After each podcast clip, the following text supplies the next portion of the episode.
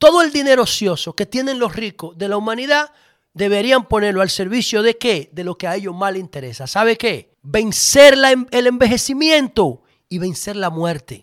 El socialismo humaniza al capitalismo y por eso yo creo que se complementan. Un día ordinario vale más que toda la gloria que te ofrece la eternidad. Ustedes me han escuchado decir, bueno, quienes han escuchado o visto antes el podcast, me han escuchado mencionar en una que otra entrevista, en una que otra conversación, me gusta llamarle conversación.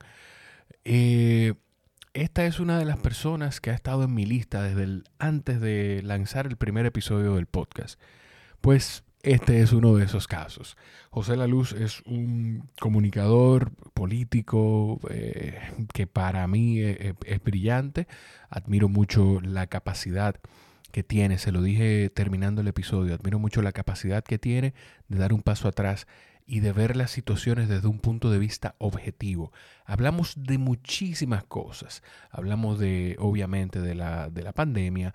Hablamos de por qué la República Dominicana y otros países de Latinoamérica no son países desarrollados, no son potencias. Hablamos de de, de, todo, de todo. O sea, esencialmente hablamos de todo, pero es una conversación bien entretenida y con mucho contenido valioso que yo disfruté, que por lo menos eh, José me dio la impresión de que la disfrutó también. Y estoy seguro que ustedes la van a disfrutar y le van a sacar mucho provecho. En Instagram pueden seguir a José como arroba la luz José y en Twitter como José la luz. O, es al revés. Bueno, no recuerdo, pero es así. Uno es La Luz José y en, en, la otra red social es José La Luz, todo junto. Señores, disfruten este episodio. A mí me encantó tener esta conversación con José La Luz. A ti que te gustan los, los datos históricos, ¿tú sabes por qué pasa eso con ese tipo de cámara? ¿Por qué? Por un tema de negocios. La creo que en la Unión Europea, que es un gran mercado para, ese tipo de equipos, ellos consideran, hubo una modificación fiscal y empezaron a considerar las cámaras que grabaran más de 30 minutos corrido, eh, o sea, un parámetro para considerar una cámara como profesional era que grabara más de 30 minutos corrido. Y los grandes productores, los grandes fabricantes dijeron, ah, ese es el problema. 29.59, no graba más de ahí. Y salgo del cano. Y lo, graba, lo, lo graban un poquito menos. Acércate ahí el micrófono, que eso ya estamos grabando. Eso pasó igual. Lo puedes echar para atrás, como tú te sientas más cómodo. Eh, o sea, el, eh, no, el micrófono, el micrófono eh, acércatelo si quieres para que te sientas más cómodo. Tú sabes que voy a tomar eso como referencia porque tengo pendiente hacer una investigación sobre eh, la aprobación de la cerveza light en República Dominicana. Que fue por algo parecido. Es igual. Sí, o sea, ellos lo que hicieron fue que antes se pagaba por, por unidad vendida. Sí. Y ellos cambiaron eso y dijeron, no, vamos a, a promover que la cerveza pague por gradación alcohólica. ¿Tú sabes cuánto equivale eso cuando lo dijo Juan Hernández? Yo tengo el, el, el paper. 1.600 millones cada año hasta el 2010. Es en, en... reducción impositiva por las entonces después que lograron eso empezaron a promover solamente cerveza, cerveza light. sí sí sí sí. entonces tiene un doble impacto. ¿por qué? porque cuando tú te tomas una cerveza light la gradación de alcohol es menor y tú no tiene efecto porque tiene agua adentro. Sí. Entonces tiene que tomarte dos o tres o cuatro de, de acuerdo a tu tolerancia al alcohol para lograr el mismo efecto de una. El que, pero el que el que toma por el que toma por buscar ese efecto de desinhibición que tiene que tiene el alcohol, porque yo, óyeme, yo tengo 33 y yo nunca en la vida, nunca, yo quizá un día me cayó mal un trago, pero no hay nadie en mi círculo que pueda decir que me vio embriagado. Ni a mí tampoco. Porque yo no tengo que, no hay que beber para emborracharse. Obviamente, tú bebes por algo. Sí. Porque si no, bebete un, jugo con sábila. Sí, sí, tú bebes por algo. Sí, sí, Ahora, tú no, lo que no puedes es irte a los extremos. Exacto. A mí me gusta un trago cuando yo estoy un fin de semana hablando con los tigres, pero yo no, yo no llego a los extremos. Porque si tú llegas a los extremos ya pierdes el sentido de la realidad, ¿me explico? pero tú bebes para algo. hay un, lo que pasa, también hay un tema de... Es que las películas y, y todo, todo nos, nos, aunque la gente no le guste el tema y es sensible incluso para el tema de los urbanos y lo que se ve en televisión ahora, Pero las películas, Hollywood nos enseñó que para celebrar algo tú te tomas un trago de whisky y un Sí. cigarro. Sí, decía Marilyn Monroe. Sí. Marilyn Monroe, Marilyn decía, a ella le preguntó a un periodista que qué era lo mejor que ella podía resumir para una mujer que lo había tenido todo y que no había tenido nada. Sí. Ella dijo, bueno, lo mejor es un trago antes y un cigarro después. Era una maldita loca. Sí, sí, sí. Un trago antes y un cigarro después. ¿Entiendes? Eso dijo Marilyn. A mí me gusta el trago, yo no soy cerveza, yo soy más whisky. Sí. Pero en la, como segunda opción, la cerveza. Y Sí, el vino, tres.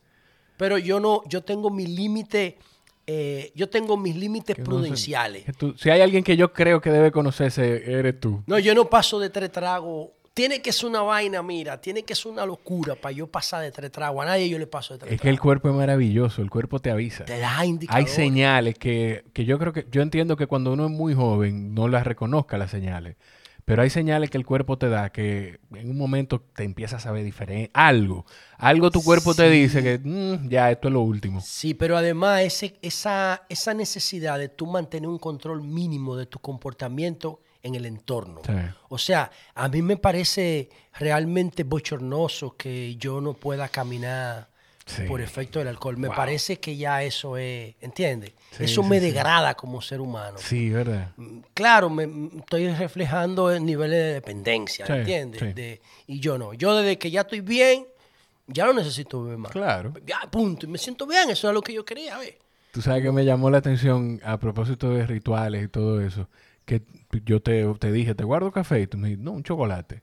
Sí. No, me- me- tú no tomas café, tú tomas café. Yo tomo café, pero yo tomo café solamente cuando me levanto. Por cortesía, yo puedo, porque Sí. el café está asociado a una simbología social. Sí. Por cortesía, yo puedo tomarme un café con cualquiera, pero si depende de mí, nada más lo tomo en la mañana. Yo prefiero el chocolate o el té verde. Yo no paso el té verde, pero oye, ¿de qué? De moringa. Sí. Muchachos, yo he leído, cuando empezó la pandemia, Sí. me puse a buscar eh, cómo tú tener un sistema inmunológico sano, fuerte, activo. Sí. Y después de ver todo, lo- lo- la vitamina C con los flavonoides, todo ese tipo, ¡pa! me encuentro en un paper de una universidad de la, con la, de la moringa y empiezo a leer esa y digo, mira esta locura. Y hace Entonces- mucho se está hablando de... Acércate el micrófono, acomódalo para que se ¿qué hice yo? Incorporé el té de moringa. ¿Qué hago? Tengo moringa con té verde normal, Sí. lo tengo en un, en un telmo en mi nevera, Sí. en mi nevera. Entonces, una hora después de comer, una hora después de comer, saco el, el telmo, Sí. lo pongo en un colador, dejo que destile, saco eso que está ahí, lo pongo en el microondas un minuto y vuelvo y lleno el termo. Cuando yo siento que está perdiendo viscosidad. Le cambio todo y lo vuelvo y lo echo otra vez. Tú, eso... Tengo un año haciendo eso. Eso, te- te- ok, vamos a entrar ahí de una vez. A mí me, mira, en, en mi caso, nosotros inmediatamente pasó todo. Yo siento que quien, y, y la gente que escucha el podcast, yo no te dije, yo hago introducción antes de, bueno, después de que grabemos, pues yo hago una introducción de más o menos para que la gente sepa lo que se va a encontrar en el o podcast. sea Por que ya no- estamos grabando. Pero full. claro. Ay, coño, yo pensé que era una intro. No, no, no, Déjame ponerme en modo vaina. No, mira, hombre, hazme el favor. Eh, yo siento, y esto es algo que hemos hablado en el podcast antes, porque la gente eh, me ha cuestionado de que muchas veces, ah, yo traigo gente que, que habla mucho spanglish a veces, o gente que, que comparte términos, muchos términos en inglés, y ya yo lo he hablado, mi papá es uno, que es uno de los principales eh, promotores del podcast, que me dice, pero eso tiene una palabra en, en español, y yo lo que pasa es que yo lo aprendí en inglés Sí. siento que quien maneja el idioma y puede consumir contenido en inglés tiene una ventaja en cuanto a información. A mí me pasó que yo entendí que dentro de las cosas que tenía que consumir fue en un podcast pa- por, por la pandemia. Aquí se hace De hecho, el mismo concepto de podcast es inglés. Es inglés, exacto. Y aquí se hace un cóctel. Desde que yo escuché eso en un podcast que consumo mucho, siempre hago referencia al Joe Rogan Podcast. Él habla de zinc, habla de que de, él hace es clave. clave y habla de hace muchos meses lo escuché decir, que los casos que entran en gravedad en Estados Unidos de ventilador y todo, y tomo Estados Unidos de referencia porque manejan mucha data, son investigadores, por eso se han convertido en una gran potencia, tú hablas mucho de eso, eh, el, más del 90% tiene deficiencia de vitamina D. Y eso es una, eso es una situación global. Alrededor del mundo, todos, una gran, un gran porcentaje de la población, tengo que buscar ese número, tiene deficiencia de vitamina Y D. no la consigues, no la consigues, no la sintetiza el cuerpo. Tienes que conseguirla, Tiene que suplementar. suplementarla o el sol. Exacto, pero que el sol, escuché a alguien decir que para tú conseguir lo que corresponde de vitamina D eh, por el sol, tú tienes que andar desnudo. Porque yo con- a- hay estudios que dicen, yo hago triatlón y hay estudios que dicen que los ciclistas y los corredores y los triatletas sufren deficiencia de vitamina D. Y no la pasamos. Y se la pasan en el, el- en en el- el en el exterior, sí. Entonces, aquí se hace un cóctel de siempre se ha consumido vitamina C y a eso yo consumo glutamina y magnesio en la noche que me ayuda El a magnesio recuperarme. también es clave. Pero a eso le sumamos el zinc y la vitamina D. Y, a- y me enteré también en el podcast que hay un. Hay un. Hay algo que te ayuda a que el cuerpo absorba mejor el zinc y la vitamina D que se llama quercetin. Tengo que buscar más información. Pero hay algo sobre eso. importante. Ese Hay es mi cóctel, sí, espera, porque algo- yo quiero que tú me digas lo que tú, lo que tú habías Te voy a decir, dime. ahora hay algo importante. Ahora mismo nosotros tenemos una cobertura prácticamente universal de, segu- de, segu- de salud. Sí. Prácticamente. Sí. O sea, el gobierno pasado la dejó en un 80% y Abinader dijo que iba a completar los 2 millones. ¿Eh, ¿Qué significa? ¿Un 80% real o un 80% porque tú estás haciendo... No, con- lo- eh, no, lo que eh, pasa es que con- tenemos que- cortés con, tu, con, con tu partido. No, lo que pasa es que tenemos que ver lo siguiente. Nosotros tenemos un 56% de informalidad en la economía. Ok. Lo que significa que solamente el 44% puede generar eh, derechos laborales que incluyan la seguridad social y la Sí, salud. sí. El 56% tiene que buscarlo por vía privada porque no tiene cobertura eh, laboral en seguridad social y el gobierno a través de Senasa es que suple el otro, el otro porcentaje, Sí, la sí. mayoría, más del 50%. Entonces, el PLD, esa es una de las grandes obras. Lo que pasa es que el PLD, la corrupción salpicó una obra Sí, impresionante de gobierno. Por ejemplo, cuando el PLD llegó al poder en el 2004, Senasa tenía 50 mil afiliados y lo dejó con 6 millones. Casi 6 millones. ¿Senasa no fue una, una, una labor del PLD? No, Senasa es producir, es un resultado, es una figura de la ley 17-01 de seguridad social, que tiene cuatro pilares en materia de, de riesgo de salud. Tiene el pilar contributivo, tiene el pilar subsidiado, que es Senasa, tiene el pilar contributivo mixto, que es el de los trabajadores liberales, que nunca se ha podido lograr porque el Estado no se ha propuesto configurar los incentivos necesarios para que el trabajador liberal cotice Claro. en materia de, de salud y de seguridad social. Todavía falta ese tema. Pero es la ley 17, es una ley revolucionaria, ¿eh? Sí. independientemente de los cuestionamientos a las AFP, Claro. que yo estoy entre ellos. Ese Sí, es un sí, tweet fijo que tengo, de que eso hay que resolverlo, el tema de las AFP.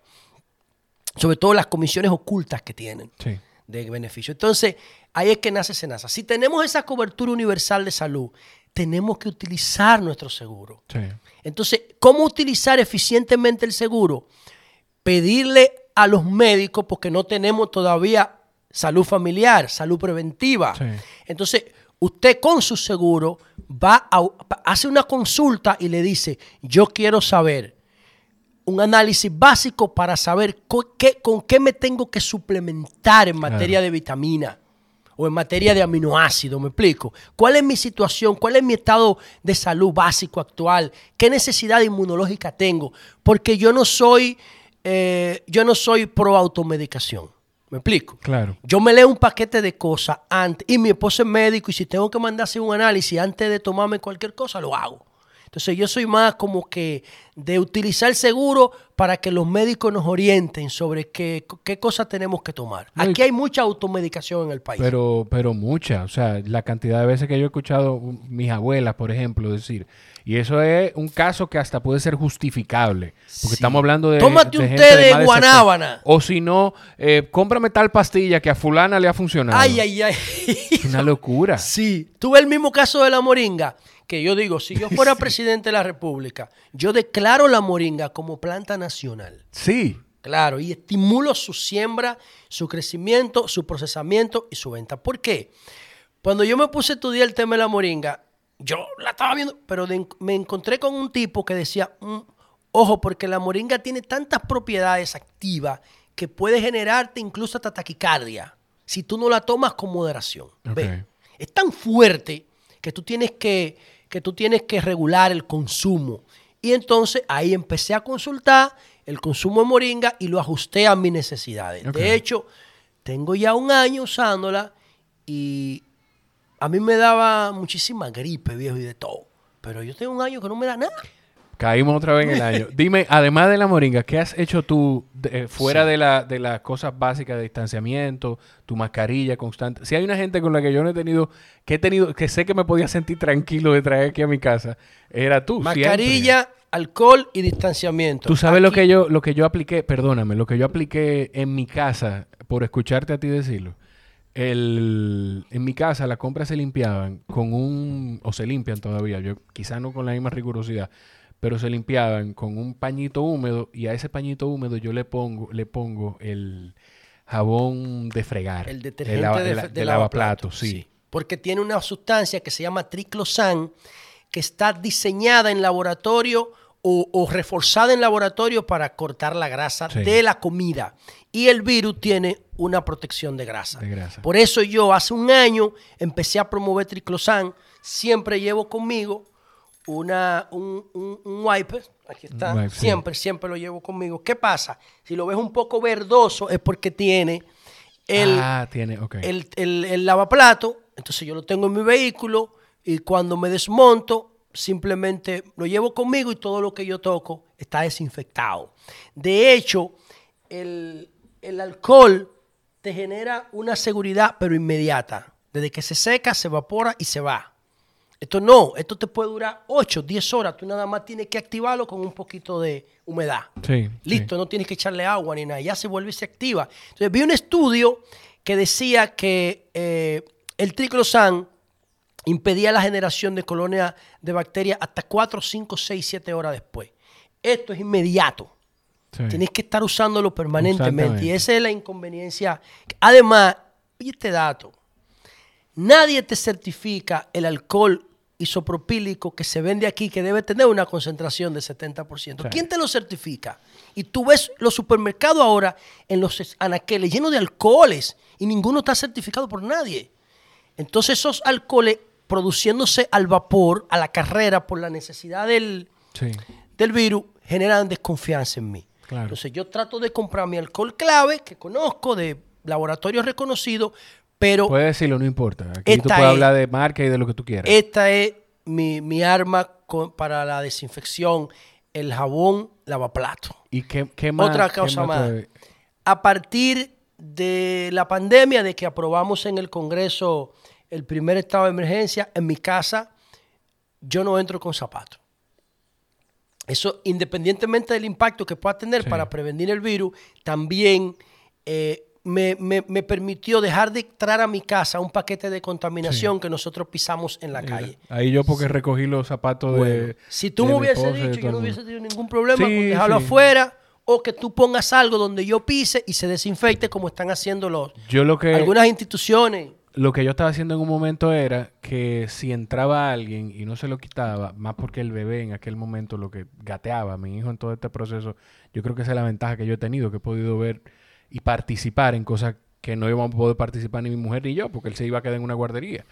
Eh, era que de una vez, o Lysol, o, o Sí. los wipes, o algo, y pasaba en el suelo, todo y listo, ya tranquilo, Yo tengo, con la vida. yo tengo esto menos concentrado con agua en, en mi casa, en la, en la, en la puerta, Sí. un, un dispensador y, y entonces cualquier persona que quiera entrar, que no quiera quitarse los zapatos, yo simplemente le, desinfecto el zapato y ya y le digo que se seque el pie. Entonces, Eh, otra cosa que implementamos, bueno, las compras, las Sí. compramos, las desinfectamos con eso, eh, se lo echamos en spray, lo lavamos y todo. Otra cosa, el dinero. El dinero es un gran vector de transmisión. El, el Estado debería reglamentar que el dinero entre un espacio de desinfección cuando pasa de una mano a otra. Eso se puede hacer con rayo ultravioleta. Desde- todas las cajas que tengan rayo ultravioleta de desinfección. ¿Para qué? Porque el dinero es un gran vector. Y esas cajeras tienen un gran riesgo Sí. porque viven manipulando dinero el día entero. Deberían estar en la primera línea de vacunación. Las cajeras de los supermercados, de los establecimientos comerciales, de los restaurantes, etc. Entonces, además del dinero, el control remoto, que tiene multiuso, uso por múltiples personas. Sí. El control remoto hay que desinfectarlo, igual que en mi celular. Yo lo desinfecto dos veces al día. Todavía. O cuando, sí, todavía, o cuando creo que estuve en una situación de riesgo. Cada vez que yo me siento en una situación de riesgo, yo lo marco. Y luego tomo mi medida de precaución. Otra cosa, la puerta de la nevera, porque todo el mundo va y abre eh, cientos de veces al día.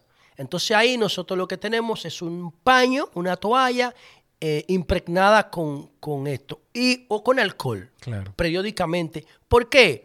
Obviamente, eso no se tiene que dar siempre. En Sí, el principio uno estaba más, Claro. más paranoico con eso, pero ya después que tú tienes un grupo seguro, como le llaman, una burbuja, Sí. ya tú sabes que no tienes que estar bregando con eso. Pero sí yo exijo en mi casa que todo el que entra se desinfecte.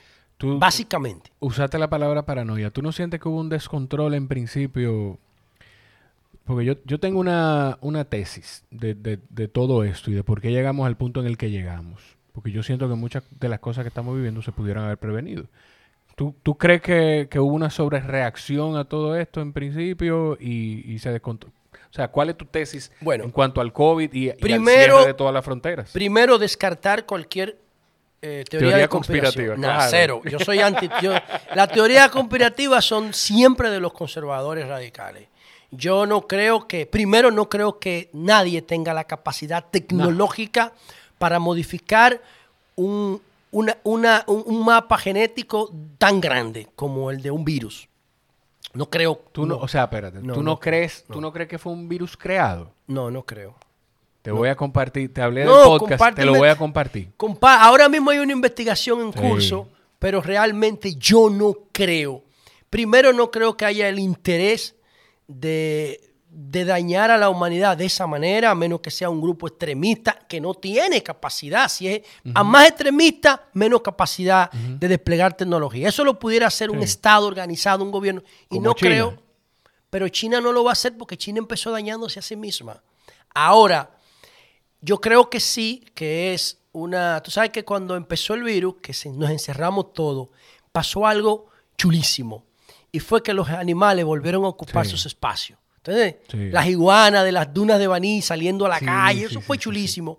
¿Qué pasa? Que nosotros, manipulando animales, y eso sí pasa en China, los animales viven eh, des- eh, despegan partículas genéticas, el, el caso de los murciélagos en el aleteo de sus alas tan fuerte y también en su materia fecal.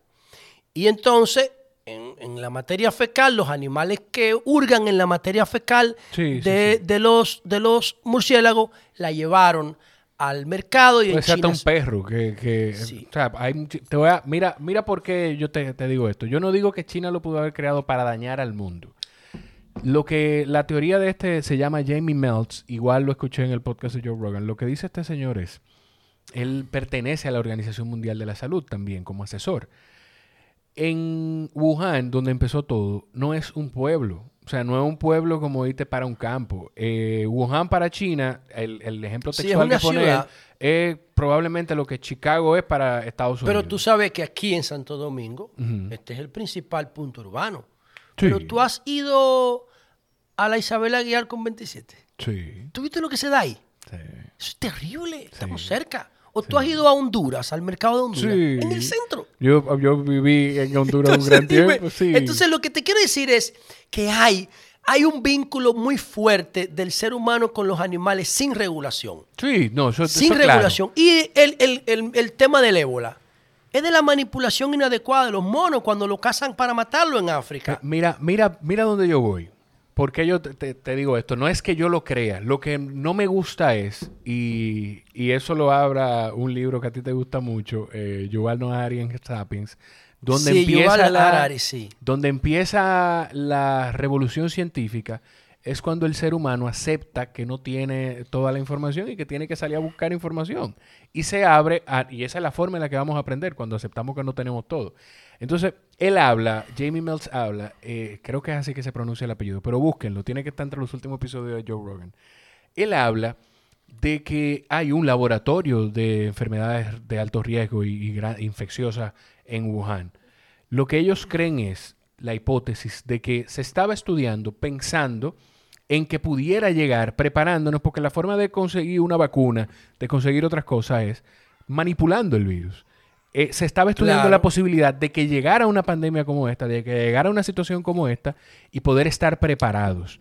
Entonces hubo algún mal manejo y de ahí sale todo. Él dice que China estuvo trabajando eso, pero no como un arma, como lo dijo Trump en un momento, sino preveyendo, preveyendo el- una situación como esta y sa- salir siendo el gran héroe de toda la situación. Bueno, eh, ahí Entonces, está eso- el SAR. es ahí- este es el. SAR. Y lo- perdón, y, de- y él se queja con la Organización Mundial de la Salud de que se descartara de primera instancia y tan rápido la posibilidad de que fuese un virus creado. Bueno, yo particularmente no he visto evidencia científica que soporte eso.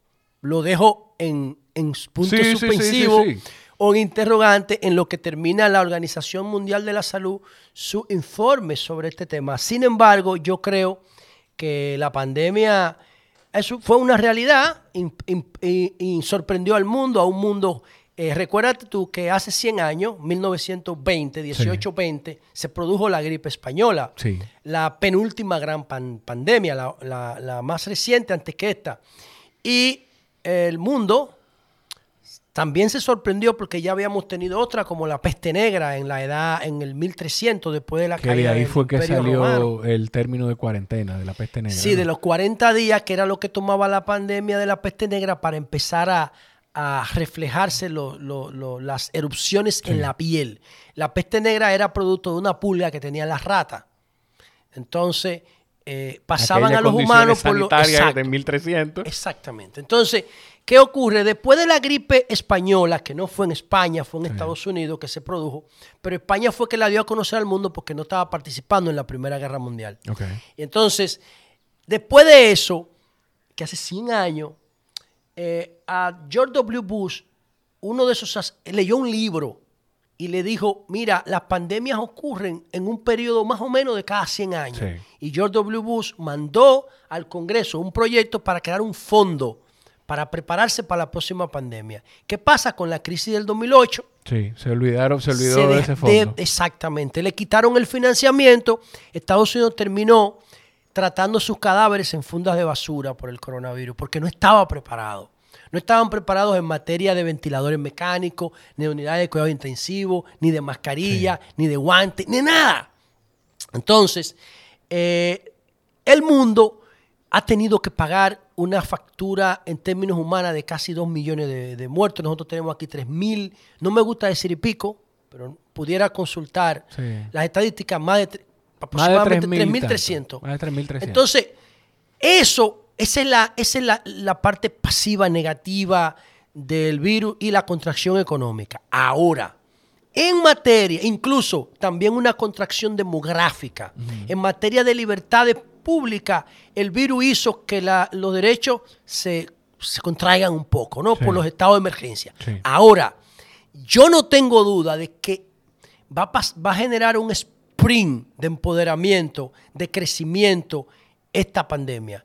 Cuando volvamos a la normalidad por la magia científica de las vacunas, mira lo que el MIT acaba de declarar eh, el, el ARN eh, mensajero de la vacuna de Pfizer BioNTech como una de las principales tecnologías de la actualidad, junto con el algoritmo de TikTok.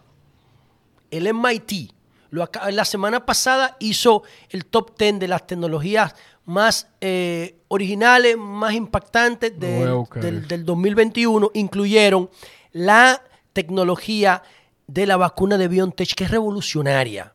Entonces, es un excitador de células inmunitarias no es el virus atenuado. No es el virus ni es ADN, es solamente ARN. Y entonces eso ya lo tenemos. ¿Producto de qué? De la prisa que nos impuso la vacuna. ¿Qué me dices tú a mí como observador? Que con esa misma determinación que la comunidad científica, económica y tecnológica y sanitaria se dispusieron a conseguir una vacuna en menos de un año, así podemos encontrar la cura para los cánceres más comunes, para el Alzheimer, para el Parkinson. El VIH, curarlo definitivamente, VIH que no sea un tratamiento. lo que a mí más me interesa, porque hay algo que realmente deberíamos hacer un podcast solamente sobre eso. Veo que todos los ricos, cuando son entran en cuarta edad, empiezan a regalar todo el dinero que tienen. Oye, tú te pones a ver, la mayoría de los ricos del mundo se vuelven filántropos. Empezamos por Bill Gates, Sí. después que se retiran. Y yo digo, todo el dinero ocioso que tienen los ricos de la humanidad deberían ponerlo al servicio de qué? De lo que a ellos más les interesa. ¿Sabe qué? Vencer la el envejecimiento y vencer la muerte. Hay mucha gente trabajando eso. ¿Entiende? Pero si lo hiciéramos con el mismo, con la misma celeridad de las vacunas, yo estoy absolutamente convencido que eh, luchar contra el envejecimiento y contra la muerte es más urgente que, que llevar vida a Marte. ¿Qué sentido tiene eso? Dime. Pero te voy a decir algo, Dime. José, pero pensando en eso, llevar vida a Marte puede ser un paso, eh, viéndolo macro, muy, muy macro, puede ser un paso para buscar vencer el envejecimiento y la muerte. Porque tú te enfrentas a un tema de sobrepoblación en la Tierra. Sí. Hay muchísimo terreno y lugar Uf. ocioso. O sea, Rusia, Canadá. este- Canadá te está esperando, que es uno de los, de los países más grandes del mundo y de menor 30 población. personas por kilómetro cuadrado tiene Canadá. ¿Qué? No, creo 30 no, creo que son 3. Y tiene que ser uno de los mejores lugares para Eh, vivir. Venezuela que tiene 30. Creo que Ah, Canadá tiene ok. 3. Algo así. Pero en algún momento, si llegamos a vencer eso, que la- habrá gente riendo, se oye todo loco. Bueno, pero, pero, imagínate. pero eso yo no lo veo tan lejos. Bueno, yo creo que nosotros tenemos que todos los recursos ociosos ahora mismo que están buscando eh, capitalizarse o rentabilidad con los mercados eh, bursátiles deberían estar invertidos en enfrentar las enfermedades que causan más muerte, eh, mejorar la seguridad vial, que es otra es una epidemia de muerte, Ay, la seguridad ay. vial, por eso Tesla, respeto, porque Sí. está cambiando las reglas del juego en materia de seguridad vial y el tema de eh, los tipos de cáncer más comunes, los problemas cardíacos más comunes, la vida sedentaria que se asesina, el estrés crónico y ese tipo de cosas deben ser más urgentes que buscar vida en Marte porque mire mi hermano, si tú te pones a ver cómo fue que nosotros logramos, eh, si logramos la vida en Marte es un encierro, Sí. es un encierro, tú no vas a poder salir de una cápsula, nunca. Bueno, sí, es verdad. A menos que pase, qué sé yo. Otro, otro Big Bang o... o- no, no Big Bang, sino que se genere la atmósfera que Sí. nosotros tenemos aquí. Que se genere Pero, y eso. ¿cómo? ¿Hasta ¿Cuántos, ¿Cuántos miles de millones de años habrá que esperar para eso? Mira los documentales de Stephen Hawking para que tú veas la, la maravillosa relación que tiene la Tierra con el Sol. Es envidiable, es accidental y es única.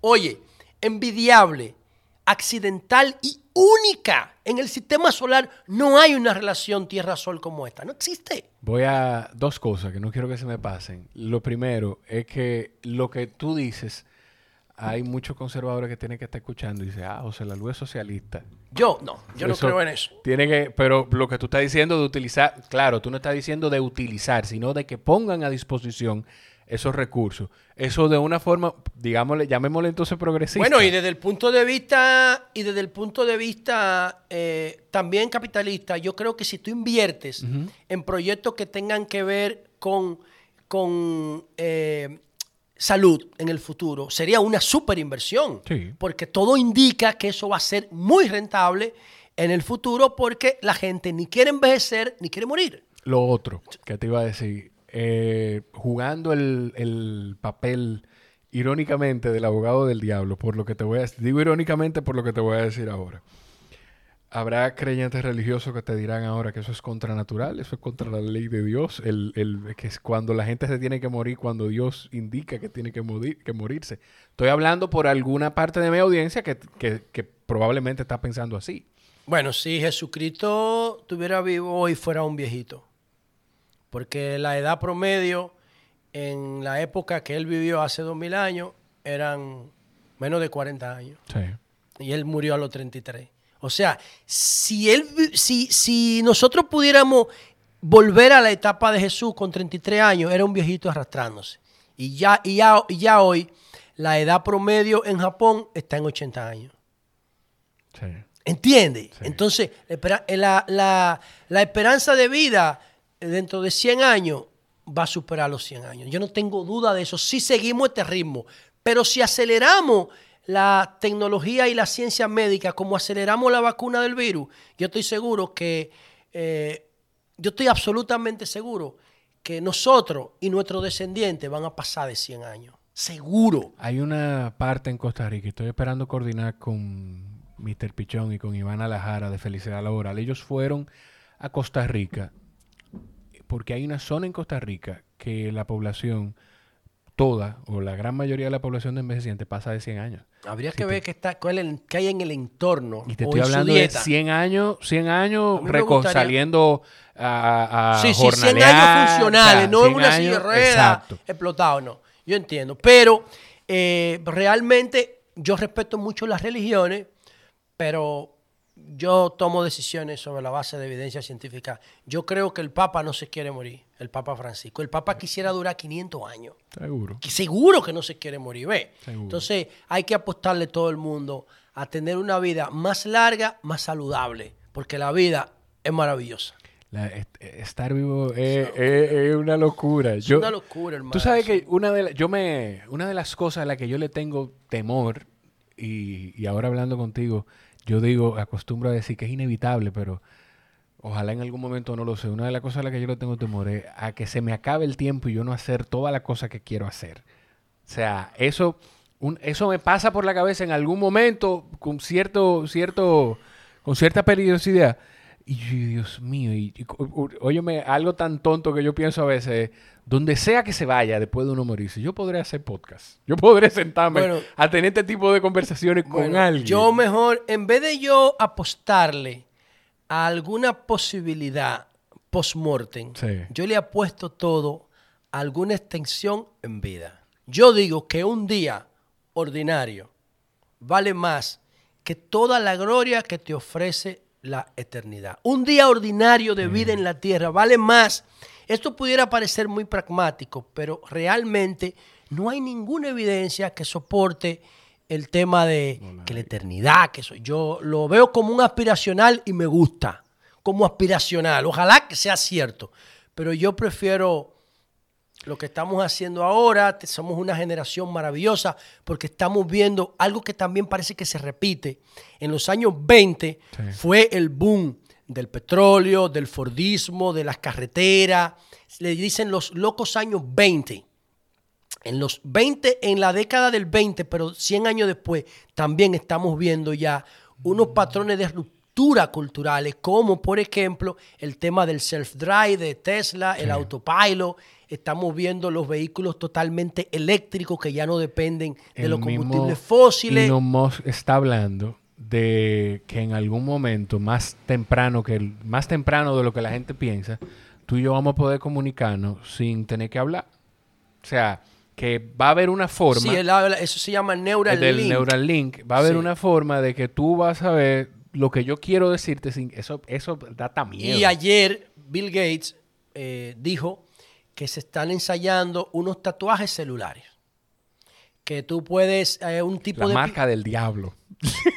un tipo de tatuaje que tiene cargado electrónicamente que va a tener capacidad de, ah, de realizar y recibir llamadas y por sobre todo de recolectar información de tu cuerpo con unos sensores específicos y mandarla a un receptor de datos. Entonces, es una, es Ay, una. Es una sociedad maravillosa, sobre todo para mí. Sí. La- el, el paradigma nuevo que lo cambió todo se llama WWW.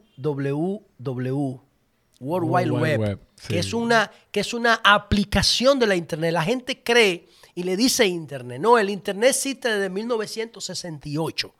Lo que hizo Tim Berners-Lee trabajando para el Centro de Colisionadores de Hadrones de Europa, el. Centro Colisionador de Partículas, fue que creó un protocolo de comunicación entre máquinas, que es lo que se llama web. Ya. Y eso es lo Una- que nos la- ha empoderado. red, sí, red. porque antes el Internet solamente era para investigaciones militares.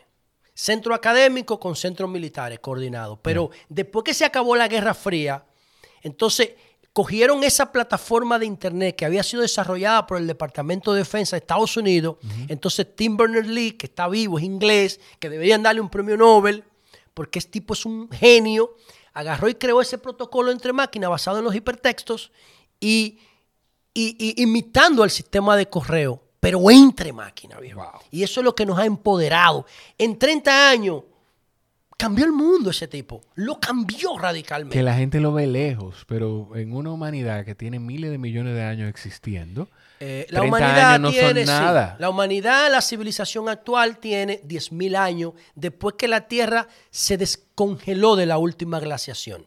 pero desde, tiene 10.000 años. desde Esta- el esta- Sapiens hasta, hasta No, ahora, el ¿cuántos Sapien, son? el Sapien es anterior, pero eh, en la última glaciación que se... eh, se- se- Se- el- hay, hay récord de la que hay récord. sí, la última glaciación, hace 10.000 años, el planeta se descongeló, estaba congelado, era una mini glaciación. Entonces, esa, ese avance de los, de, los, de los Homo sapiens se había interrumpido. Del sapiens sapiens, de hecho, si tú ves el estrecho de Bering entre Rusia y Canadá, o sea, acuérdate que Cana- a- Canadá, Rusia, Alaska. Recuérdate que Alaska pertenecía a Rusia antes, Estados Unidos se lo compró. Claro. Eh, Ahí hay un estrecho de Bering que cuando el planeta estaba congelado sirvió de puente. Y por ahí es que los, que los eh, sapiens cruzan a- al continente americano. continente Eso está documentado. Ese puente que se mantuvo por, qué sé yo, 10, 15 mil años Puente natural. mientras el planeta estaba congelado. Cuando el planeta se descongela, empieza el descongelamiento de 100.000 años para acá, todos los microorganismos, los organismos que quedaron atrapados en el hielo, por un asunto de accidente geográfico, empezaron a bajar hacia los principales ríos. Uno de los más beneficiarios fue la zona que se conoce como creciente fértil, el Medio Oriente. Ahí hay cuatro ríos fundamentales. El Nilo, Sí. el Tigres, el Éufrates y el Jordán. Entonces, todos esos microorganismos, mira la cantidad de petróleo que se saca del Medio Oriente. Sí. Eso es porque ahí llegaron todos esos microorganismos y se asentaron en los yacimientos de esos ríos. De hecho, la palabra Nilo significa tierra negra. Sí. Y entonces ahí se dieron los primeros asentamientos humanos, después que el, el ser humano salió de África. Todos venimos de África. Nece- necesitamos entender eso para, que, para rendirle a los africanos el respeto que se merecen. Lamentablemente, ellos se quedaron en la sabana, se quedaron en una zona de confort como están los haitianos, no les interesó poner a prueba su cerebro porque el ambiente no se los exigía y los mismos africanos que se fueron al norte, que desafiaron el frío, desarrollaron las habilidades de solucionar conflictos en su cerebro. Perdieron la melanina de la piel, perdieron los pelos y se convirtieron en los Se anglosajones adaptaron. se adaptaron a una se adaptaron a un entorno más hostil, pero que cuando ellos lograron superar ese entorno y dominarlo, entonces desarrollaron una gran capacidad mental. ¿Y qué, quiénes son esos? Los griegos, los romanos, los anglosajones, los occidentales, esos somos. Entonces, eh, de eso se trata, ¿ves? Entonces yo, yo soy muy optimista Sí. por todo lo que he leído, eh, con todo lo que puede venir en el futuro. Óyeme, José, de ver- eh, nosotros, yo no sé si decir qué bueno o qué malo que esperamos tanto para hacer esto. Vamos a hacer palma, no te preocupes. Claro, claro que sí. Y yo quiero, o sea, yo tengo que terminar de preparar el ambiente. Eso se va a cerrar. Yo voy a poner aire Yo quiero que hagamos uno sobre así. el pensamiento de Yuval Harari. Va, Lo hacemos. Lo hacemos. Porque lo que a la larga. Tú el sabes que yo he a- encontrado como cuatro o cinco errores estructurales en su libro, viejo. Dime, dime alguno de esos errores. Porque Ahora, atreverte, atreverte a, Sí, a es un atrevimiento. el filósofo moderno más importante. Sí. Él y, y hay un par más. No, pero oye, oye, lo, de- oye lo que dijo el CEO de Netflix. Dijo el CEO de Netflix hace par de años, creo que apellido es Smith, no recuerdo bien porque hace mucho que lo leí. Yo te, lo voy a buscar porque Búscalo escuché un podcast reciente donde él estaba. Él dice que eh, Yuval Noah Harari es el perfil de intelectual exitoso que todos los ejecutivos de Silicon Valley quisieran ser. Esa vaina. Esa vaina. Eso lo dijo el CEO de Netflix en el 2018, creo que fue que dijo eso. Pero en su obra, yo considero que él subestima la religión. Que la subestima. Sí, la subestima.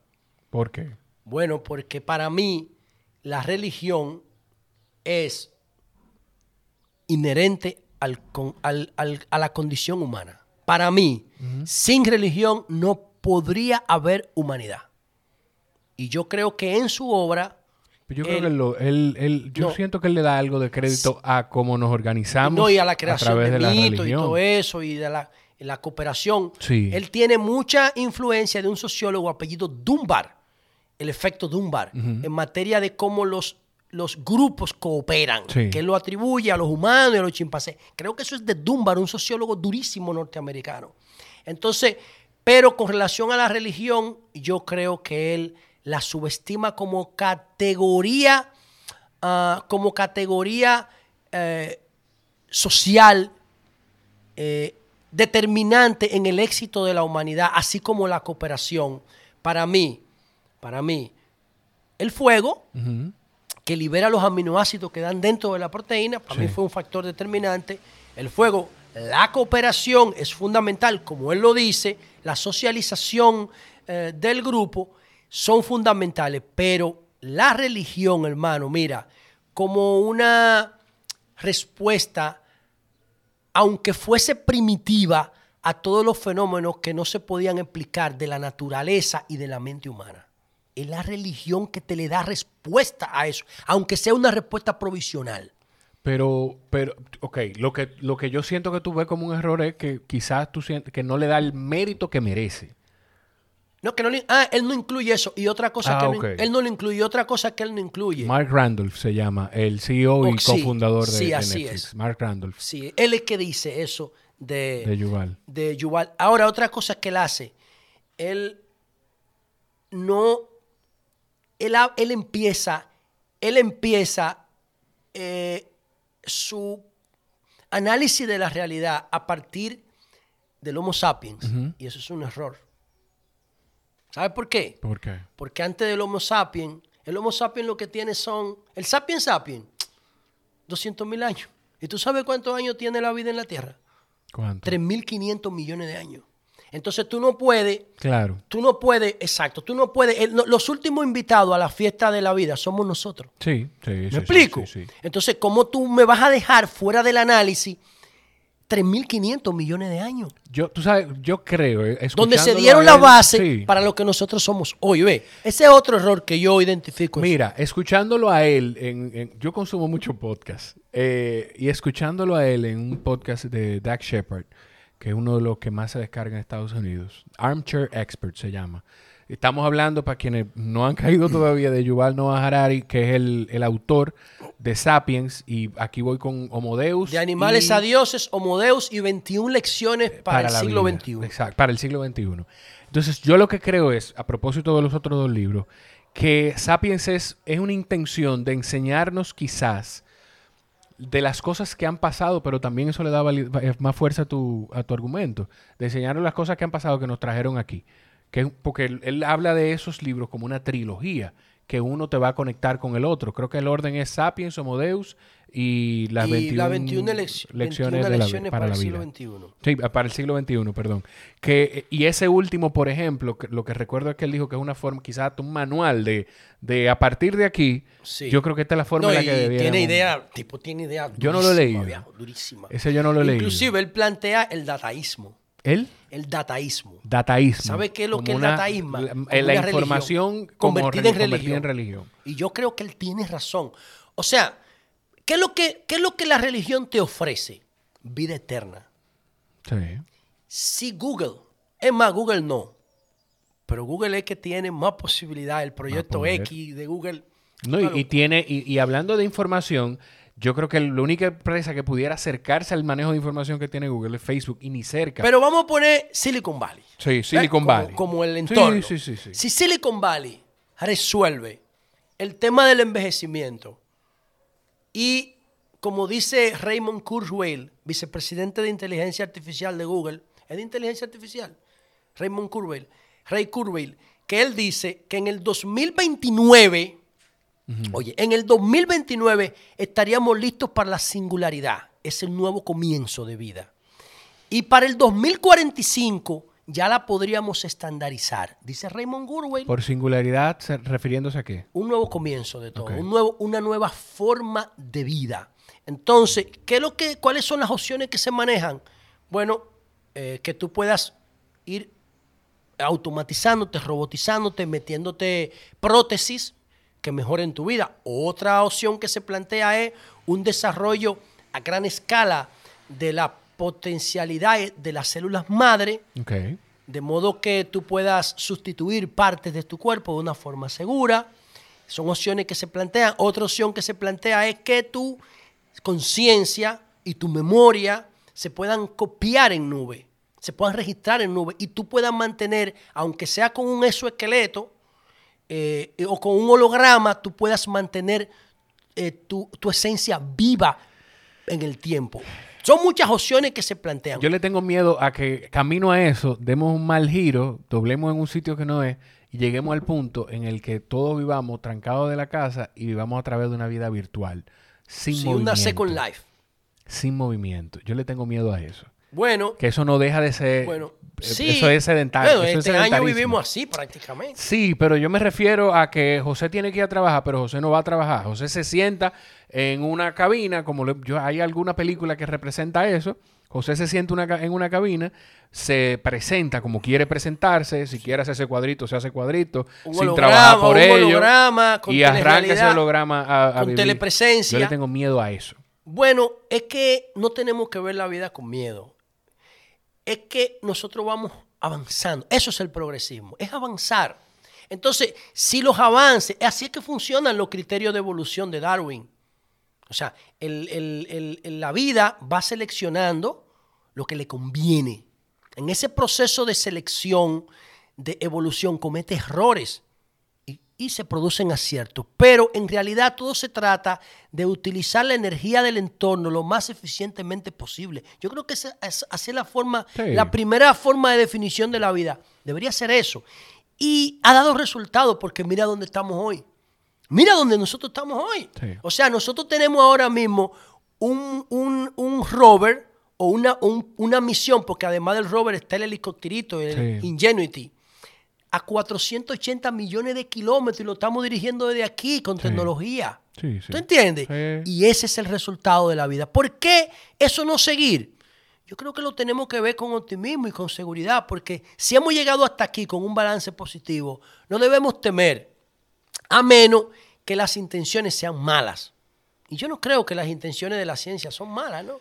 Lo que pasa es que el ser humano es, a veces, a veces no, el ser humano es impredecible. Y tú puedes tener mucha gente. Pero no el ser humano, ¿tú sabes qué? Son seres humanos excepcionales. Eh, la, la norma de la humanidad es buena. Sí, no, esto- estoy completamente de acuerdo contigo. Pero de hecho, ¿qué pasa? Y para que tú veas cosas de la vida, ayer yo estaba leyendo algo que habla de que, esto sin ningún estudio científico en el libro, pero yo he escuchado ciencia alrededor de esto, de que los sociópatas, los que se comportan, el que hace algo mal, el que comete un crimen regularmente, esos asesinos seriales, violadores seriales, son personas que creen, se creen tan superiores y que están tan por encima de los demás que llegan a cometer esos actos. Se creen en la mayoría de los casos que no están haciendo algo malo. Esos son sociópatas, pero no es Sí. la norma. Realmente, realmente no, no es- esa no es la No, norma. no, además, mira los grupos que son marginados, que son acorralados, que se vuelven extremistas o que se distorsionan por temas de religión o que tienen un problema mental ya, una, un problema mental estructural que les provoca ese tipo de comportamiento. Pero en sentido general, Y aquí yo creo que nosotros debemos hacer una inflexión para, eh, para valorar la importancia de que la ONU se fortalezca cada día más. La ONU, en términos institucionales, es la mayor expresión de desarrollo de la humanidad. La ONU. Oye lo que te estoy diciendo. Yo, Para mí, mira, eh, el yo, o sea, yo estoy en gran parte de acuerdo contigo.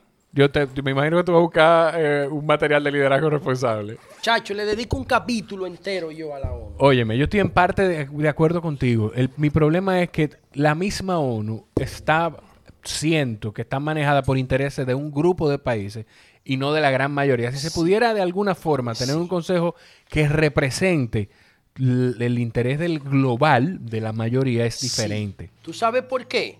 Mira, yo le dedico un capítulo, en- esto tiene 18 páginas, los Sí. fundamentos del liderazgo responsable, y yo le dedico un capítulo de tres páginas a Naciones Unidas, porque para mí es la evolución de la diplomacia primitiva. La diplomacia fue creada por la religión. Todos los valores fundamentales de la humanidad, diplomacia, educación, Sí, sí, salud, por la religión. Entonces, la ONU llegó a un punto, hermano, que tiene la capacidad de aglutinar más de 180 países. ¿Qué es lo que tenemos que hacer con la ONU? Seguirla empoderando para que la ONU vaya asumiendo temas. Por ejemplo, Internet no deberá dirigirlo ninguna institución pública ni privada. privada. Deberá ser la ONU. Tú quieres, Porque tú la quieres ONU ver es la la- ONU como un gobierno global, No, como, no como un gobierno loga- como global, un ente sino regulador global. Sí, como la, como lo que es, pero con mayor autoridad, con mayor capacidad de tomar decisiones, como si fuera una especie de árbitro global. Árbitro global Entonces, con una autonomía Claro, genuina. porque yo no estoy de acuerdo que la O- yo no estoy de acuerdo con que la ONU controle internet para que venda eh, señal. No, no, eso es un negocio. Yo estoy de acuerdo con que el protocolo de internet Claro. y de la web lo maneje Naciones Unidas. ¿Por qué? Porque es la principal herramienta de desarrollo del conocimiento que ha producido la humanidad. Y de hecho, quien la desarrolló, que es un inglés, que es profesor eh, eh, inglés, no tiene ningún ánimo de lucro con eso, ¿entienden? No le importa, aunque él la que lo mencionamos más, más empezando. Tim, Tim sí. Berners-Lee. Sí, sí. Aunque eso es un arma de guerra en principio, de guerra fría. La Internet Estados Unidos fue que lo desarrolló. Ya eso debería ser patrimonio no de Estados Unidos, sino de la humanidad. Y la huma- es- es- es- ONU tiene que administrar los patrimonios globales y humanos. Y yo creo que el Internet es uno de esos. Pero la ONU es importante, importantísima, porque si la ONU estuviera empoderada, el tema de haitiano, la, haitiano, la ONU lo pudiera resolver desde un punto de vista más racional. Sí. Ahora, ¿qué puede hacer la ONU en Haití? Pedir ayuda o mandar una misión. Pero la ONU pudiera decir, señores, vamos a convertir a Haití en una zona franca regional del hemisferio sur. Y Haití en 10 años sale de esa pobreza. Sí. Ahora no lo puede hacer, no tiene la autoridad. Entonces yo le apuesto mucho a la ONU. La ONU es una expresión de la expansión de los derechos colectivos a nivel global. Y creo que es una institución que debemos cuidar y que debemos estimular. Es como la educación virtual. Sí. La educación virtual ahora está pagando que la improvisación, porque la pandemia fue que la impuso. Así la ONU, que tiene que bregar, por ejemplo, tú vas a la ONU y tú ves que un dictador africano eh, le da dinero a la ONU y tiene un edificio de 50 plantas al lado de la ONU, pero en su país hace lo que le da la gana. Tú ves, todavía eso por el tema de soberanía y todo ese tipo de cosas. Pero yo creo que sí, que la ONU es una gran expresión del desarrollo de la humanidad. Mira, ya terminando, hay algo que yo no sería un crimen y voy a dañar el ambiente que tenemos, pero sería un crimen tenerte aquí y no hablarlo, pero lo voy a lo quiero tocar de forma distinta. Tú tendrás una idea de por dónde voy y la gente que lo conecte si quiere, pero no voy a tocar el problema per se. Eh, ¿Qué tú sientes que le falta a la sociedad dominicana? Y digo la sociedad porque yo siento que la política es responsabilidad de todos. eh, a la sociedad dominicana para tener un escenario político diverso, moderno y representativo re- genuinamente de los intereses de, de la mayoría. Nosotros no deberíamos, por ejemplo, tener la necesidad de que haya un grupo de mujeres valientes con un campamento frente al, al Congreso, frente al, Al Palacio. Palacio. Nacional, para que se aprueben tres causales eh, por abo- de aborto, para el aborto. Que no estamos hablando de un aborto libre, pero ese es otro tema. Pero ¿qué necesitamos para llegar a ese punto en el que tengamos una democracia modelo? Yo creo que eso no es imposible. Ah, ¿Qué tiempo yo tengo para responderte? Lo eso? que tú quieras. Bien. te voy a hacer, te voy a, te voy a, a plantear algo que va a sorprenderte a ti y a la audiencia de tu podcast. Voy a hacer una pregunta que va a, em- a iniciar el tipo de respuesta que tú buscas con lo que me acabas de plantear. Viene pregunta. ¿Por qué en América Latina no hay ningún país desarrollado? Yo sé, yo sé por, por escucharte a ti y estoy de acuerdo con tu, una de tus Solamente respuestas. dos países son desarrollados en América. Los dos tienen, comparten una característica. Y todos los demás países que no se han desarrollado también comparten una característica. ¿Sabe cuál es? Yo te puedo decir, una de las que yo conozco es la inversión en educación a largo plazo y de lo que yo creo que tú me vas a decir es el presupuesto para investigación y desarrollo. Sí, pero eso tiene una causa. ¿Sabe cuál es la causa? ¿Cuál? La religión. Voy. Tú ves que todo está conectado. ¿Ves por qué yo digo que Yuval Sí. Tiene un error estructural? Mira. América, que fue colonizada por Sí. España, le sembró a España una cultura filosófica escolástica atrasada de la Edad Media. España, por su liderazgo, tanto en el descubrimiento y el imperio eh, romano germánico, el imperio, oye, ¿cómo se llamaba eso? Imperio eh, católico, apostólico, eh, eh, No, ¿cómo esa se- es la iglesia. Sacrosanto. Sacrosanto, imperio romano germánico. Ese es el imperio que sustituye al imperio romano. El de, los, el de, el de Carlomagno. Entonces, ese imperio que duró hasta que Napoleón invadió a Alemania, ese imperio fue lo que determinó la base ideológica de la sociedad dominicana. Sí. Entonces, ¿qué ocurre? Que Estados Unidos y Canadá tienen una influencia más protestante que católica. Yo no tengo nada en contra del catolicismo. Lo que estoy diciendo es que el catolicismo latinoamericano tiene un error, el Vaticano, de aferrarse a conceptos que ya están superados por la historia, porque fue en ese periodo histórico donde ellos crecieron y cogieron poder Sí. que fue cuando el Imperio Romano los oficializó. Ellos mantienen el mismo comportamiento de, de hace dos mil años y eso no puede ser. ¿Qué ha pasado con los países que asumieron un comportamiento reformista como lo planteaba Lutero? La revolución que hace Lutero en el 1518, que dice, oye, en la Biblia en ninguna parte dice que hay que pagar indulgencia. Esa es la primera denuncia de corrupción de la edad moderna. Y digo edad moderna porque América se descubre, completa el mapa en 1492. Sí. Y la denuncia de este tipo se produce entre 1515 y 1520. De modo que era iniciando la edad moderna, ya te produce la, la 90 la denuncia de la 95 tesis, Lutero en Alemania, a partir, impulsado por la imprenta de Gutenberg. Sí. A partir de ahí, ya la iglesia empieza a dividirse en dos filosofías. Eso lo recoge Max Weber en el libro Capitalismo y Ética del Protestantismo. Ese libro tiene que leérselo todo el mundo. Ahí está la génesis de la sociedad norteamericana y canadiense, que se diferencia de el resto de la, de- resto de la cultura occidental tradicional hasta esa época. Estados Unidos crea la figura del presidente, rompe con el tema de los reinados, Sí. que eso es una cosa oprobiosa.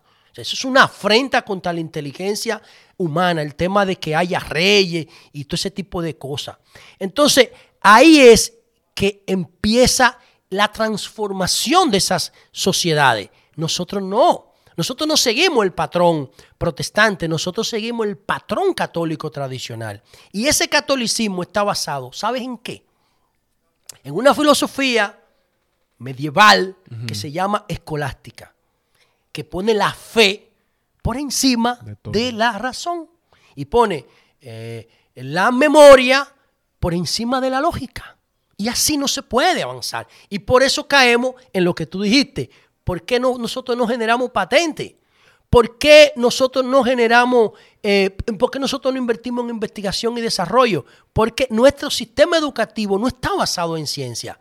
Y por eso no hay ningún país desarrollado en América Latina, porque el liderazgo político, empresarial, filosófico, académico, militar, llega hasta un límite. Sí. Y ya llega hasta un límite y no puede seguir de ahí. ¿Por qué? Porque no tenemos una educación. Tú ves el discurso, el tema del aborto. Lo que lo tiene detenido Ah, la religión. Si tú miras el mapa, si tú miras el mapa mundial y lo ves en función de, de, el hemis- de la línea del Ecuador, tú vas a ver que todos los países del hemisferio norte resolvi- resolvieron el tema del aborto en los últimos 100 años. Pero nosotros no. Todos los países que prohíben el aborto de manera absoluta, porque yo no estoy de acuerdo con, un, el, con el aborto de un feto avanzado. Claro. Según, según, el, según los, los códigos de Naciones Unidas, de la UNESCO y de la Sociedad Mundial de Embriología, un, el embrión se convierte en feto a las nueve semanas. A partir de ahí tú no estás de acuerdo con... No, no, yo no estoy de acuerdo. Desde el punto de vista ético y moral, no estoy de acuerdo con que ya un producto que lleve, que esté formado con una, eh, una preformación humana se interrumpa. Yo no estoy de acuerdo con eso. A menos que se descubra una malformación congénita que no haga viable su vida. Claro. Ahora, antes de las nueve semanas, la ciencia me dice a mí que no hay problema con interrumpir. Además, oye este dato, nosotros crecemos entre 55 y 60 millones de personas por año en el mundo. ¿Y tú sabes quién aporta todo ese crecimiento? Latinoamérica. Países pobres. Bueno, Latinoamérica, pero también eh, Sí, los países- Pakistán, Países pobres que- India, que, China. Países pobres, de lo que tú, de lo que tú estás diciendo, países pobres donde la mujer no tiene todos sus derechos, donde el, se vive bajo un régimen, donde, eh, donde no se donde no está penaliza- despenalizado el aborto. O Y sea, tú sabes qué base tienen esos pueblos está la pobreza Tú también. sabes qué base tienen esos pueblos todos. Una base religiosa, Sí. o católica o musulmana. Ningún país que tenga una base religiosa, religiosa protestante tiene esos problemas. Ya resolvieron esos problemas. Entonces, por eso es que en América Latina no hay un solo país desarrollado por la base religiosa que nosotros asumimos. Y esa base religiosa está íntimamente vinculada al pensamiento conservador. Yo no creo, aunque acepto, yo no creo en izquierda, yo no creo en derecha porque eso no tiene un origen científico, eso tiene un origen sociológico, de cómo los jacobinos se sentaron a la izquierda y, la, y, y el anciano régimen se sentó a la derecha. Yo ¿Me no, explico? yo no creo en las ideologías por definición de, de yo soy de una o de otra. Yo creo en un pensamiento abierto, progresista, de yo puedo, hay cosas de, de, un, de un lado o del otro Sí. que pueden funcionar, Sí. juntémoslas. De hecho, de hecho, la mejor, el mejor ejemplo de lo que tú estás diciendo es la economía. Mira, en la economía se da una, uno de los principios del marxismo que se llama ley de unidad y lucha de contrario.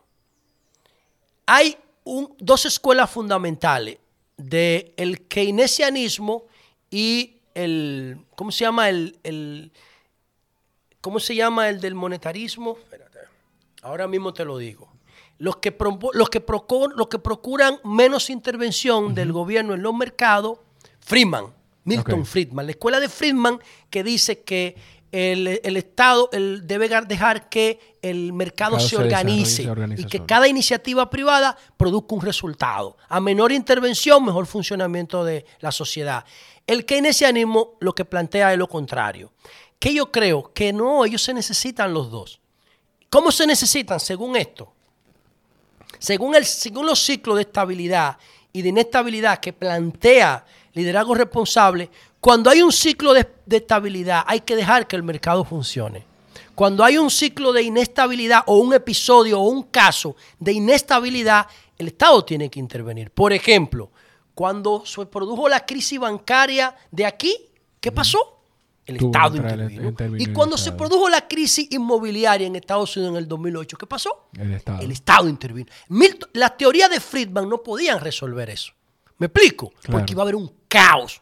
¿Entiendes? Entonces, cuando hay contracción, cuando, la, cuando la, la economía no puede por sí misma, tiene que entrar el keynesianismo. Y ya, ahí se complementan perfectamente. Otra cosa, no solamente en tiempo de crisis. ¿Qué es el Medicare? ¿Qué es el Medicaid? ¿Qué es la seguridad social? ¿Sabe qué es? Intervención del Estado. Intervención del Estado. Claro. Entonces, es un capitalismo que no tenga un entorno seguro. ¿Sabe lo que va a producir? Un entorno salvaje. Sin socialismo, nos estuviéramos matando uno con otro. Sí. Ve, es el socialismo lo que permite que las sociedades, la riqueza se distribuya para que todo el mundo viva en paz. Si tú se lo dejas al mercado, ¿sabes qué quiere el capitalismo? Ganar. Solamente. ¿Y tú sabes qué quiere después de ganar? Volver a ganar. Y después volver a ganar. Sí, todo el tiempo. es el capitalismo que lo humaniza, ¿ves? El socialismo lo humaniza. El socialismo humaniza al capitalismo. Sí. Y por eso yo creo que se complementan y no debemos ser ni pro Keynes ni pro Friedman. Debemos ser pro Keynes y pro Friedman en la medida que lo necesitemos a cada uno. Hay un, eso cae en un principio que yo creo que debe ser lo que se le enseña a la gente cuando vaya creciendo, un principio básico de equilibrio y de balance. Eso Todo es todo. es- hay una frase que pudiera parecer sonsa y cliché, pero todo en exceso hace Ahora, ¿qué pasa aquí en nuestra sociedad? Por y favor. creo que eso pasa mucho en América Latina también. Ese equilibrio se rompió. ¿Cuándo se rompió el equilibrio conservador progresista? ¿Cuándo se rompió ese equilibrio ideológico necesario para armonizar todos los intereses que están dentro de una sociedad? Se rompió cuando el pensamiento atero, el pensamiento medieval español, que te citaba ahorita de la escolástica, se apoderó del Estado. Eh, Pedro Santana era un trabajador de una finca en el Ceibo. El dueño de la finca se murió, apellido Febles, y él se, se casó con la, con la viuda. Y él ideológicamente se transformó. De ser un trabajador agrícola, se transformó en atero, La nobleza. en dueño del hato, Sí, sí, y se sí. creyó noble. A la aristocracia. Claro, se creyó tan noble que cuando él lleva a Báez al gobierno, él le pide a Báez, o se ponen de acuerdo para que Báez lo equipare con Cristóbal Colón. Oye, su delirio, tu delirio. Un tipo que vivía en una casa de tierra, de piso de tierra y de cana, para que lo declararan como con la categoría de Colón en República Dominicana. ¿Tú estás oyendo eso? En la época moderna, José, ¿tú te atreves a decirme quiénes, a quiénes les ha pasado eso? Salir de, desde tan abajo y, y llegar a un punto de tanto poder en el que se olvidan de dónde vienen y lo que tienen que hacer para, para que todo el mundo pueda crecer. la mayoría hay gente que hay gente que ha dejado una impronta impresionante en el mundo, como por ejemplo eh, el- la misma historia de Jesús, que yo no tengo evidencia de nada de eso científica, pero la historia me encanta, ¿no? De cómo Jesucristo hizo ese paso por la tierra dejando esa estela de, ¿de qué? De inteligencia, de humildad, de solidaridad, de conocimiento, el tipo de liderazgo. A mí me encanta. Ahora en Semana Santa yo la he visto como cuchu mil veces, ¿verdad? Sí. La historia de Jesús en blanco y negro, pero Sí. yo vuelvo y la veo, porque siempre le encuentro algo. Hay tipos también durísimos como por ejemplo el caso de Julian Assange, que Julian Assange debería tener hoy lo mismo que tienen eh, Larry Page y, y Sergey Brin, Sí. los fundadores de Google. Sí. Es tipo genial. Pero ese tipo dijo, no, yo me voy a dedicar a denunciar las cosas malas del poder. Pero ese, ese es un caso, pero yo te digo de forma lo opuesto a eso. Lo que le pasó a Pedro Santana, que se olvidó de dónde viene y llegó a una posición tan poderosa en la que le dio la espalda a la gente, a- localmente, Y le dio le- digamos, sí, le dio de le- 1900 aquí en República Bueno, yo Dominicana. pienso que él no era un tipo. Yo pienso que él no era un tipo. Esa era la regla del juego de la época. Pero Santana, yo no creo. Primero, yo no creo que fuera un ladrón, porque no dejó, no dejó ni siquiera Fortuna. descendencia, no dejó fortuna. Juan Bosch lo analiza bien y dice que vivía eso en casa de tierra y que lo que dejó fueron unas tazas y de- de- de- de una, una cubertería y unas prendas de, de- de herencia, ¿no? Que es- tipo que- no acumuló. El que que, eso era. no lo hace ser una buena persona tampoco, porque no, pues, no, no. Era yo un te puedo decir, Era un patán. yo te puedo Él- decir que Balaguer no dejó riqueza tampoco. Sí, pero dejó un entorno, coño. Ah, pero, pero, p- dime, tú me ibas a decir algo. Entonces, lo que te quiero decir es que lo que tiene malo Santana es que Santana traiciona al proyecto progresista que tenían los trinitarios. Duarte y los trinitarios. Lo traiciona. ¿Por qué? Porque Santana ideológicamente empezó a creerse español. ¿Me explico? Sí. Desde, que, desde que se casó con la viuda del, del delatero. Él se crió. Él se, entonces, hizo una alianza en principio con Buenaventura Báez, que para mí es el padre de la corrupción dominicana. Para mí, Buenaventura Báez, el padre. La cultura de corrupción empieza con, con Báez Sí. aquí.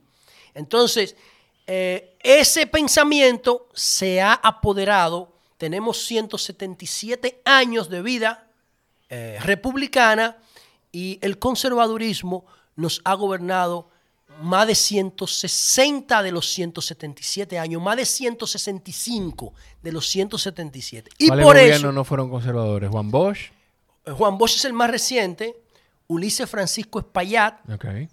eh, eh, Luperón, Luperón. el de los trinitarios. Yo tengo aquí una relación de los gobiernos porque tengo una línea de investigación sobre, eh, sobre el progresismo,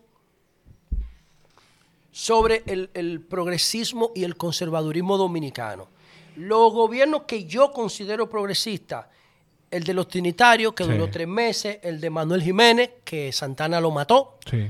Duró nueve meses. José Salcedo duró once meses. Gaspar Polanco duró dos meses. ¿Tú estás oyendo? Dos meses y medio. Benigno Filomeno Rojas, dos meses. Pedro Pimentel, cinco meses. Ulises Francisco Espaillá, seis meses. Era un prohombre. Gregorio Luperón, once meses. Francisco Gregorio Villini, seis meses. Y así después viene el de, pudiéramos decir, Francisco Enrique Carvajal, cuatro meses. Wow. Juan Bosch, siete meses. ¿Tú estás oyendo cómo es? No dura un año ninguno de los No, sí, han durado, han durado, duró dos años. Es para allá. Eh, eh, Moral Languasco, Ah, no te lo mencioné, pero que yo consideraría que lo pudiéramos incluir ahí, duró dos años. O Juan Isidro Jiménez. Ok.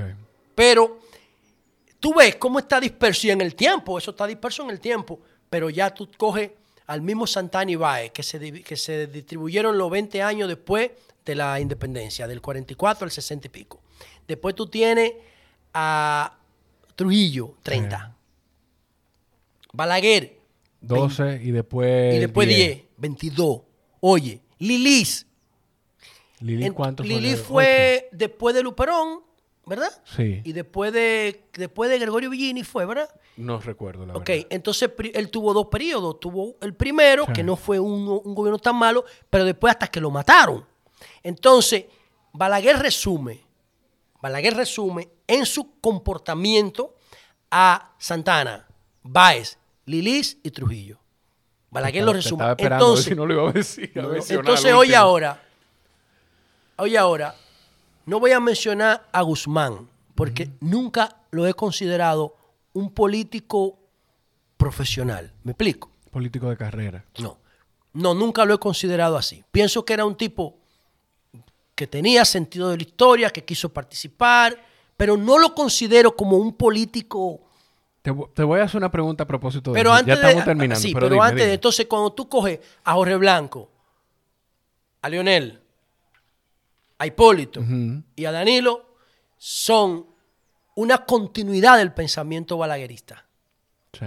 ¿Ves? No son una continuidad del pensamiento ostosiano o del pensamiento de Luperón o del pensamiento de Duarte o del pensamiento de Bosch. Es tan tal No, que... son continuadores de la práctica política de Balaguer. Por eso nosotros seguimos siendo ideológicamente gobernados por ese pensamiento balaguerista que nos tiene hoy discutiendo un tema como el aborto. ¿ves? Esa, esa, eh, la mejor prueba del tema de Jorge Blanco es que yo creo que él, él llegó después de un periodo de Balaguer, ¿no? Él llegó, no, él llegó después del periodo de Guzmán. De Guzmán. No, pues Y él es- iba a decir, y él iba a es- decir un disparate entonces. Ok, y él es que en vez de, por, los, por, la, por la contradicción interna entre él y Jacobo Masluta, Balaguer vuelve y gana en el 86. ¿Me explico? iba- y iba- después yo él a persigue decir- a Jorge Blanco, Balaguer. Ok, yo iba a decir algo que no era, pero lo que te quería preguntar, antes, que- porque no quiero que se me olvide, mencionaste lo de Guzmán y por las características que tú me das, yo veo, no estoy diciendo que sea igual ni que sea lo mismo, yo lo veo alguien parecido con ese perfil es el presidente Luis Abinader, en el sentido de que a pesar de que estuvo de una forma u otra involucrado con la política, pero él, a Luis Abinader no hizo una gran carrera política No. como la de su papá o como la de las personas que están en su entorno. De hecho, la Abinader carrera, la política de Abinader en términos, eh, la carrera política medible, ¿no? Porque yo no sé lo Es que de él hace hace- 8 o 10 No, años no, para eh, acá, ¿no? Hipólito Mejía es que la determina cuando lo lleva como, Como candidato a vice. Ya él había organizado un Sí. proyecto de proyecto presidencial, pero es Hipólito que lo impulsa, lo impulsa dos veces. Cuando lo escoge como candidato a vice en el 2011. Y cuando da el paso atrás en la, con- Y- en la convención. Exactamente. Cuando, cuando permite que el PRM se unifique, es Hipólito. Dos veces. Lo hizo en el 2015 y lo hizo en el 2019. Con el tema de la interna. Hipólito ha sido clave en la carrera de Abinader. Pero Abinader lo que tiene son 10 años. Duro en política. Entonces, pensando eso y pensando que el gobierno de Antonio Guzmán ha sido uno de los más revolucionarios en términos de democracia Sí. y, y de los mejores valorados a través de la historia, sí. ¿tú crees que una persona con esas características como el presidente Abinader tiene la oportunidad, yo personalmente lo pienso, tiene la oportunidad de hacer un gobierno histórico? Sí, tiene la oportunidad. De hecho, a mí me ha sorprendido más Abinader como presidente que como, Que como candidato, candidato. y como político. Yo a mí me, o sea, un perfil de empresario así, normalmente desde el poder no actúa así. Leonel no- eh, eh, Abinader no está actuando desde el poder como un empresario, está actuando como un político. Y yo, como tú también afirmas, lo que conocíamos de él antes de esto era más un perfil de empresario que de Sí. político, aunque vinculado a la política por su padre. Pero yo estoy viendo a un tipo que está desafiando el sistema. ¿Cómo tú desafías el sistema tradicional político? Estás independizando el Ministerio Público, ¿me explico? Sí. Estás actuando... Y se un- está, se está ma- manteniendo independiente, que esto no le gustará a mucha gente, se está manteniendo independiente en cosas como la que estamos discutiendo. Ayer, eh, el día antes de cuando estamos grabando, él dijo, yo estoy de acuerdo con las tres causales del aborto, pero siendo coherente, yo no puedo imponerle a, a los diputados del Partido de la Revolución, Revolucionario Moderno que voten por Bueno, eso. ahí yo, ahí yo tengo una contradicción con él porque él no se lo puede imponer, pero sí lo puede persuadir. Lo puede sugerir. ¿Sabe por qué? Claro. El PRM pertenece a la Asociación Internacional Progresista. Hay una asociación internacional de partidos progresistas.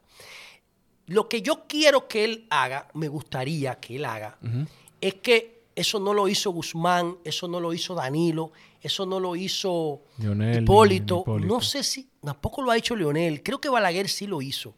Yo lo que creo es que tú debes ser honesto y definirte ideológicamente y decir, bueno, yo obedezco al proyecto de Duarte.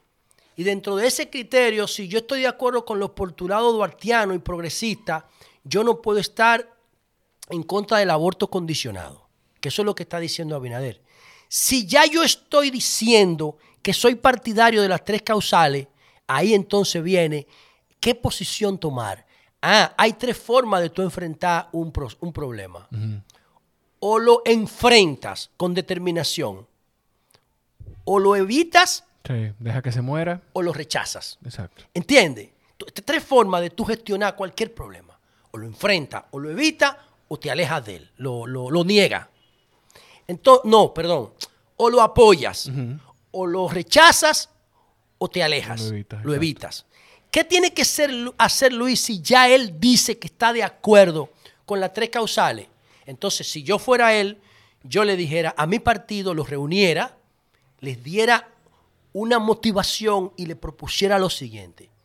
Mira, vamos a buscar una comisión, escójanla ustedes, de especialistas en embriología, en genética y en neurología, que han estudiado Sí. en los últimos 100 años, desde el punto de vista científico, ese comportamiento del embarazo, desde el embrión hasta el nacimiento.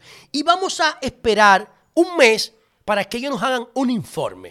Si ellos nos hacen un informe que favorezca el aborto condicionado, entonces nosotros lo aprobamos. Mira, mira, yo lo veo bien, pero yo te diría que el, más que hablarle al partido, que lo haga en el Congreso. Porque algo que yo Ah, personalmente... no, no, sí, yo me refiero, perdón. Ah. No, yo me Exacto, refiero a a, los Congreso. legisladores, pero me refiero al PRM Sí, como, como partido de como poder. partido de poder. de gobierno, porque algo que yo le critiqué, que yo no entendía y que era de una forma tan descarada y tan, conchole, tan, tan haciéndonos sentir estúpidos a una parte de la población, yo nunca he estado de acuerdo con que decisiones que afecten el país se tomen en un comité político. Y no era que tenemos una reunión del comité político para hablar cosas del partido. No, no era que eh, tenemos una reunión del, comité político para fijar la posición del- de los congresistas. O sea, es una locura. Pero oye esto, no.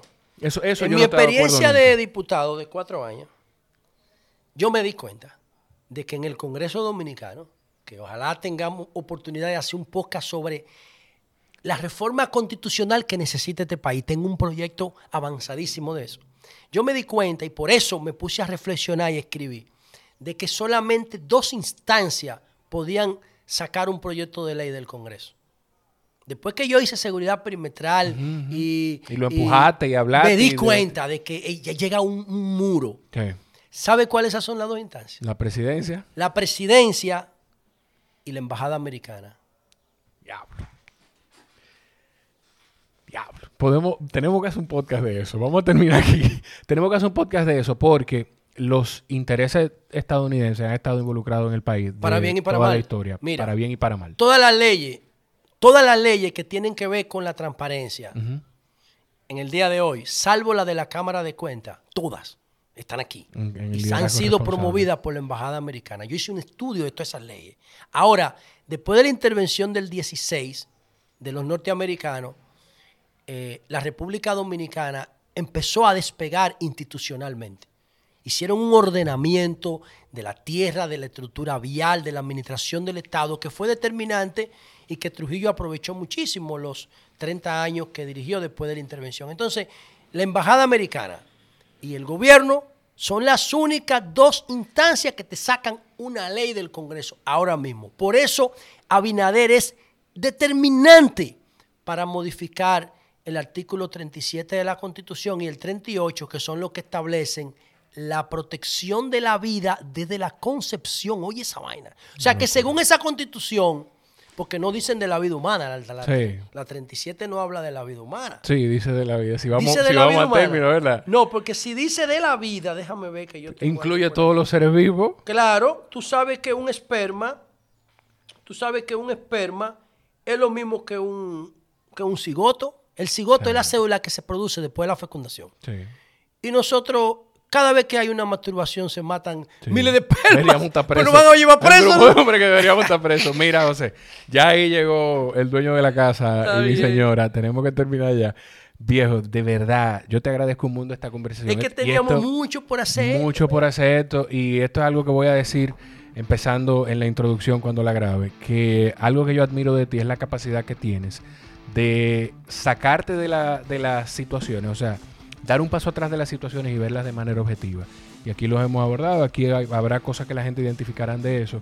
Y habrá otras que en otra oportunidad la veremos. En arroba José La Luz en Twitter y en Instagram lo pueden conseguir arroba José La Luz con Z. Así es. Y, Y en eh, Facebook, José en La Luz. Facebook, José La Luz. Y busquen la información del liderazgo responsable, que José tiene mucho tiempo ya trabajando toda esa iniciativa.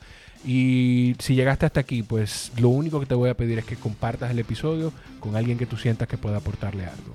Gracias por estar ahí, los quiero muchísimo. Nos escuchamos en la próxima. Bye bye.